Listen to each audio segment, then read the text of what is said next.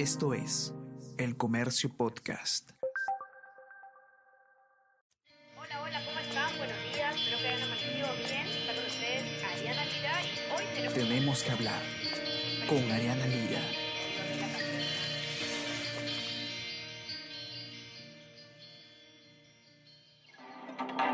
Resultados de fórmula presidencial.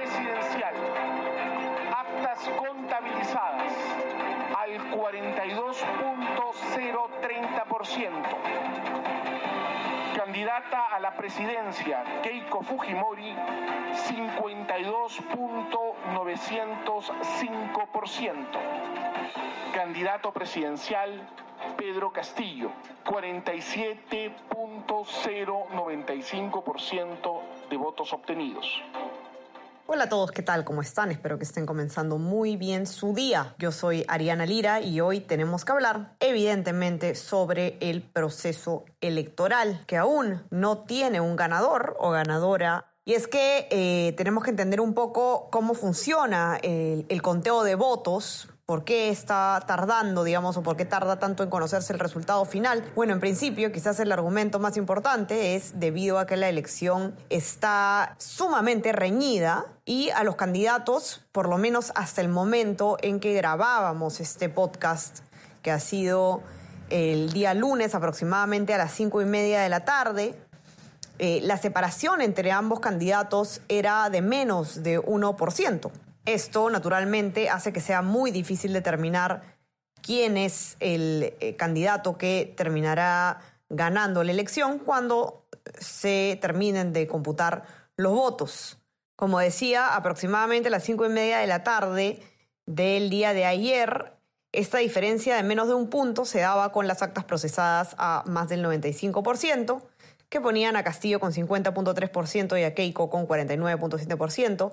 Esto podría haber variado eventualmente en las horas que han, eh, han transcurrido desde que grabamos este podcast hasta que ustedes lo escuchan. Eh, tenemos que entender también eh, cómo es que funciona este, el conteo, lo adelantaba hace un momento.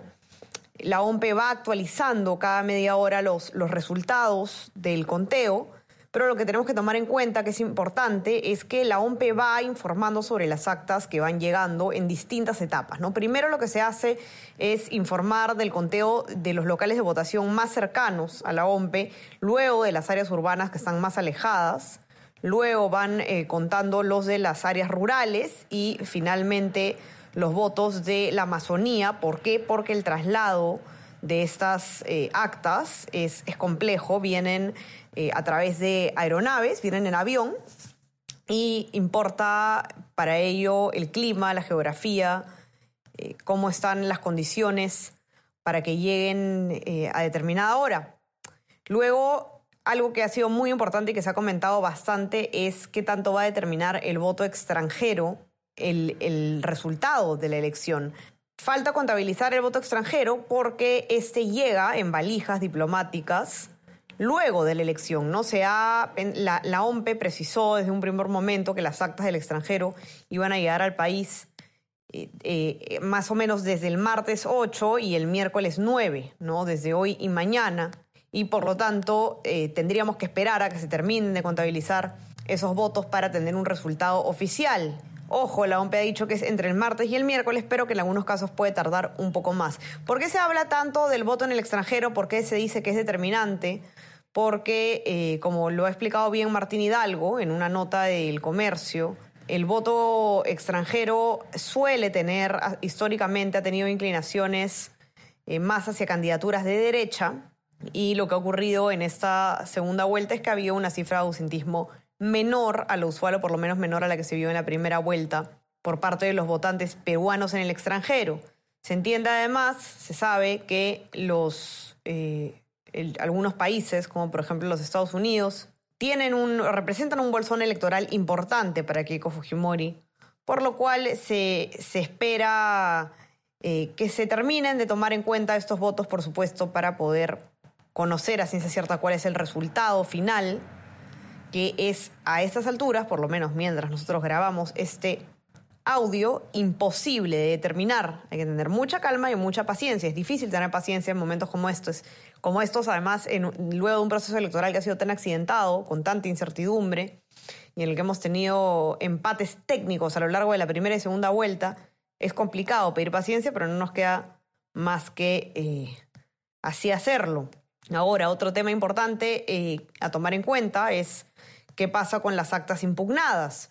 Lo que nosotros vemos en la página de la OMPE son las actas procesadas. Ahora bien, para el conteo definitivo, para saber los resultados reales al 100% de las actas contabilizadas, se tiene que esperar a que los eh, jurados electorales resuelvan las actas observadas, ¿no? ¿Cuáles son las actas eh, observadas? Son aquellas que puedan estar incompletas, que puedan no contener algunos datos, tener algunos errores, no presentar firmas, por ejemplo, y esto hace que se puedan impugnar y que se solicite, por ejemplo, la nulidad del acta. Entonces, eh, para que el OMPE pueda dar al 100% el resultado, hay que esperar la resolución de las actas impugnadas. Habrán escuchado ustedes ayer que se habló acerca de una supuesta convocatoria de abogados por parte de Fuerza Popular para poder impugnar actas. Eh, Fuerza Popular, sin embargo, negó haber convocado abogados para apoyar a los personeros legales a través de un comunicado. Por otro lado, el, candidato Pedro Castillo exhortó a los personeros de su partido a estar muy atentos para defender la voluntad popular. Por lo tanto, pues el trabajo de los personeros, como siempre, que son los guardianes del voto, continúa siendo sumamente importante a estas alturas del partido. Vamos a conversar ahora con Paola Villar, ustedes ya la conocen bien, ella es coordinadora de la sección de economía del diario El Comercio, porque vamos a conocer un poco cuáles son los impactos económicos que tiene eh, en lo, que va de este resultado y, los que vamos a poder ver quizás en el, en el corto plazo eh, a raíz de esta elección, porque sin duda a todos nosotros lo que pasa en el panorama político nos afecta el bolsillo. Vamos a conversar entonces con Paola para que nos cuente un poco sobre eh, cómo se está pintando el panorama económico a estas alturas. ¿Qué tal, Paola? ¿Cómo estás? Bienvenida. ¿Cómo estás, Ariana? Un gusto estar aquí. El gusto es mío y complicada jornada para ti también, por supuesto. Nada, creo que es importante que, comencemos conversando un poco sobre cuáles son los impactos económicos que estamos viendo en este momento debido a la elección. No hemos tenido, por ejemplo, un alza del dólar a un nivel histórico. Creo que eso es de lo que todo el mundo está hablando. Sin duda, además es un tema muy importante, pero como bien sabemos, de pronto en Perú versus otros países de la región, pues mantenemos mucha tensión en el dólar, ¿no? El dólar es, es una moneda bueno, es una moneda fuerte a nivel global, pero en Perú particularmente mucha gente suele manejar el, sistema como bimoneda, ¿no? Suelen tener a veces ahorros en dólares por, por, seguridad, ¿no? Aparte sus ahorros en soles, o hasta manejan enteramente su economía en dólares, ¿no? Entonces, cuando el tipo de cambio se mueve mucho, hay una importante porción de la población que se ve afectada, ¿no? y, hoy día eh, justamente vemos un poco que la tendencia va a continuar siendo así, de pronto en el, corto plazo se mantenga una volatilidad muy fuerte, pero efectivamente ayer el dólar cerró en 3.93, ¿no? justo un día después de esta segunda vuelta que, que, como bien sabemos pues ha generado enorme incertidumbre. Además es importante mencionar que inició la sesión en 3.94, ¿no? Y un poco que se ha mantenido como entre sube y baja y finalmente pues terminó en 3.93, hubo intervenciones del BCR, pero bueno, ha sido un escenario complicado y también la Bolsa de Valores de Lima se vio muy afectada y cerró en, en rojo, ¿no? Casi todos los indicadores, hay una caída muy fuerte por ese lado también en, en las acciones, digamos, de empresas peruanas que cotizan en, en este mercado. Pero creo que lo más importante, antes de, especular, primero, y, me parece fundamental también este tema en, en, el plano económico, como todavía no tenemos mucha certeza de varias cosas, ¿no? Eh, es importante mantener la calma, ¿no? Y aquí quiero que en realidad es una decisión muy personal de la gente si decide, pues, que lo mejor que pueden hacer es en este momento cambiar dólares, ¿no? Este, comprar dólares, en realidad es una decisión en la cual, pues, eh, si es por un tema de prioridades o por un tema de necesidad, pues de pronto es mejor hacerlo en ese momento, ¿no? Que esperar a que pueda pasar, porque el indicador del dólar en general es volátil, ya se ha visto afectado por la pandemia y no sabemos qué va a pasar en estos días. Entonces, aquí simplemente es tomar esas decisiones en el camino y saber un poco qué es lo más efectivo para cada persona.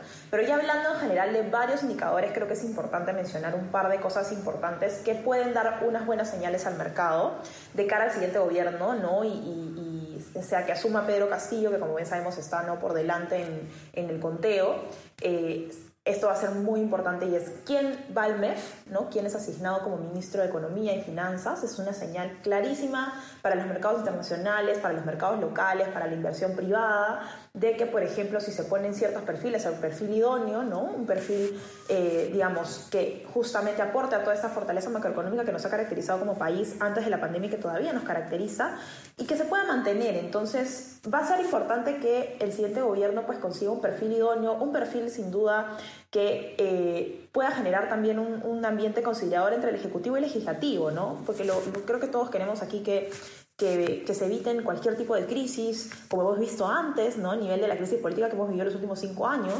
Eh, entonces aquí sin duda va a ser importante ese perfil. Y también es importante saber a quiénes van a nominar para el BCR. El BCR es una entidad autónoma, no aquí en realidad no es que el Ejecutivo la maneje, como bien sabemos, pero eh, lo que sí hace el Ejecutivo es nominar ¿no? a cuatro representantes, a cuatro directores en todo caso, y aquí está, entre estos está el presidente del BCR, ¿no?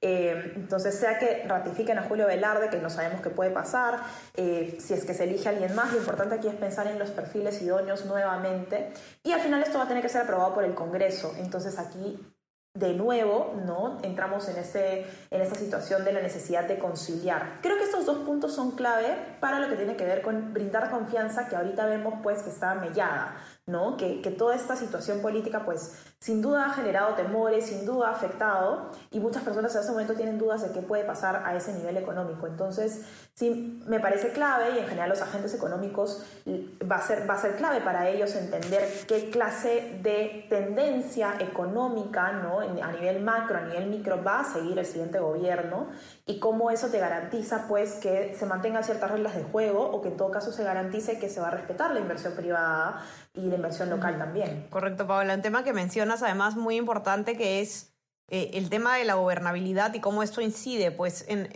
en, el, en, el bolsillo de los peruanos, en, nuestra economía. Y, es un escenario complejo y, y, esto además es complejo.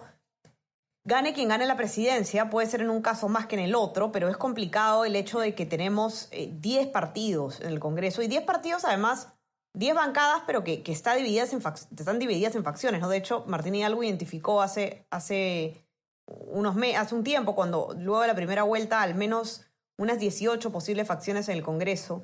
Y evidentemente, como dices tú, para decisiones tan importantes como la ratificación de, de un nuevo presidente del BCR quizás, o de eh, decisiones económicas eh, de trascendencia, si hay una mala relación entre el gobierno y el Congreso, eh, puede, ser, puede ser complicada la, el reflejo económico y, y, es más, más complicado aún si es que es difícil llegar a consensos con un número tan alto de, de, fuerzas políticas pugnando por poder, digamos. Va a ser muy importante cuál es la actitud que tome también el Congreso, eh, el nuevo Congreso frente a quien, a quien asume el gobierno. Precisamente, y ahí me parece importante, Ariana, mencionar eh, algunos temas, no voy a mencionar temas muy puntuales, pero que son a nivel diagnóstico, porque sí creo que es importante para quienes escuchen esto y lo entiendan.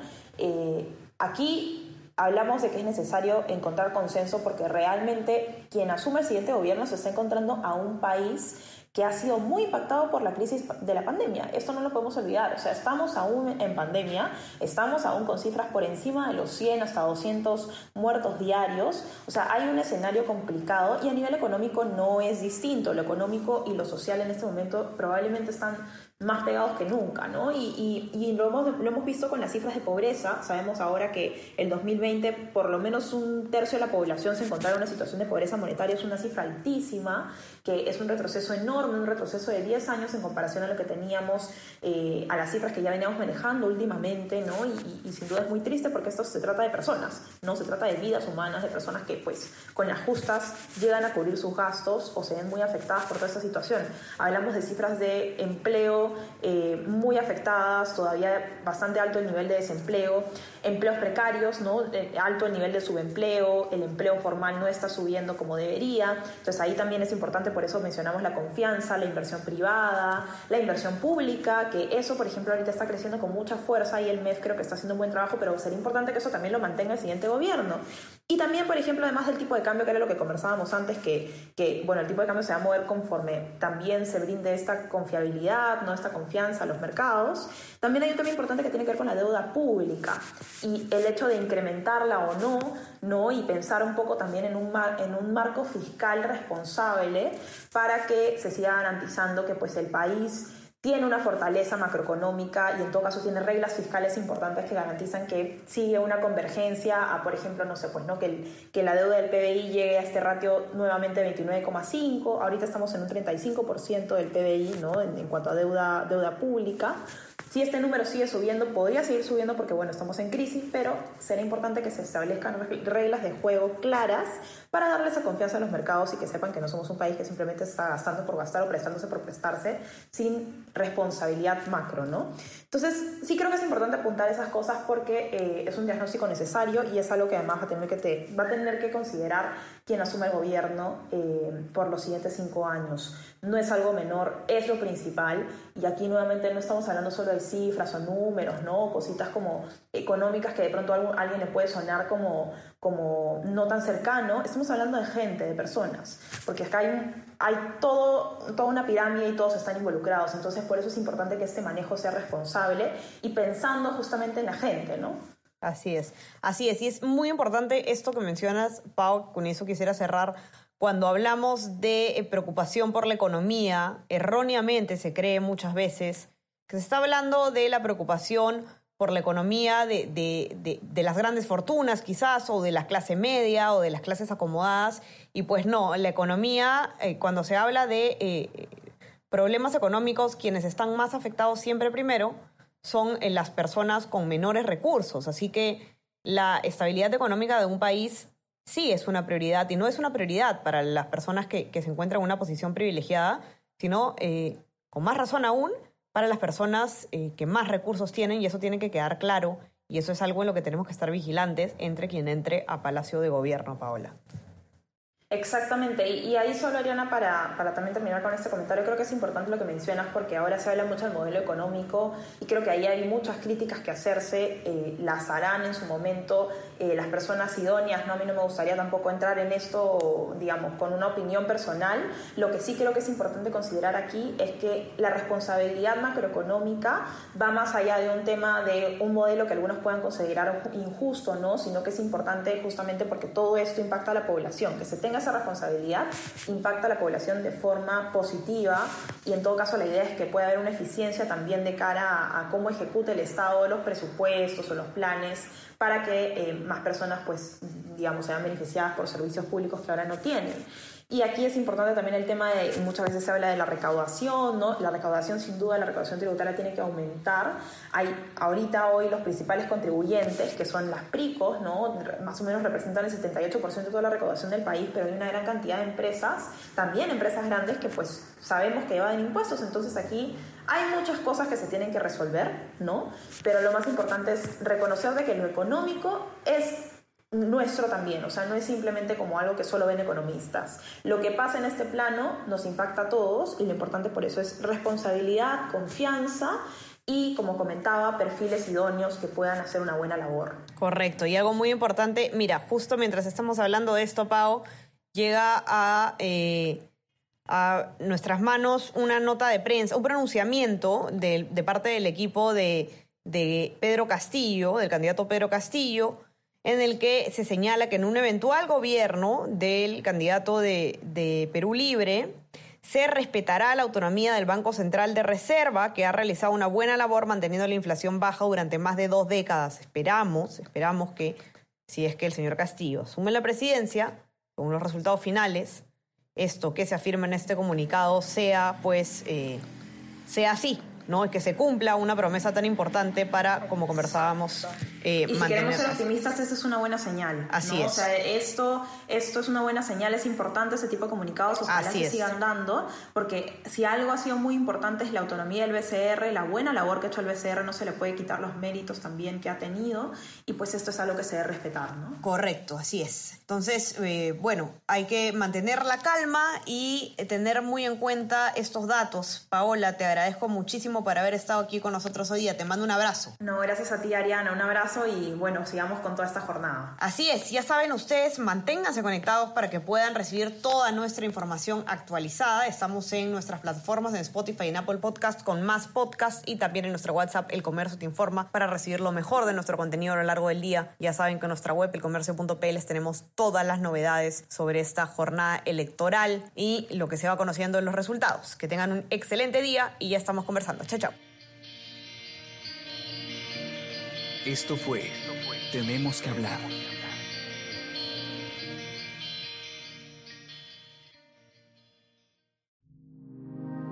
El Comercio Podcast.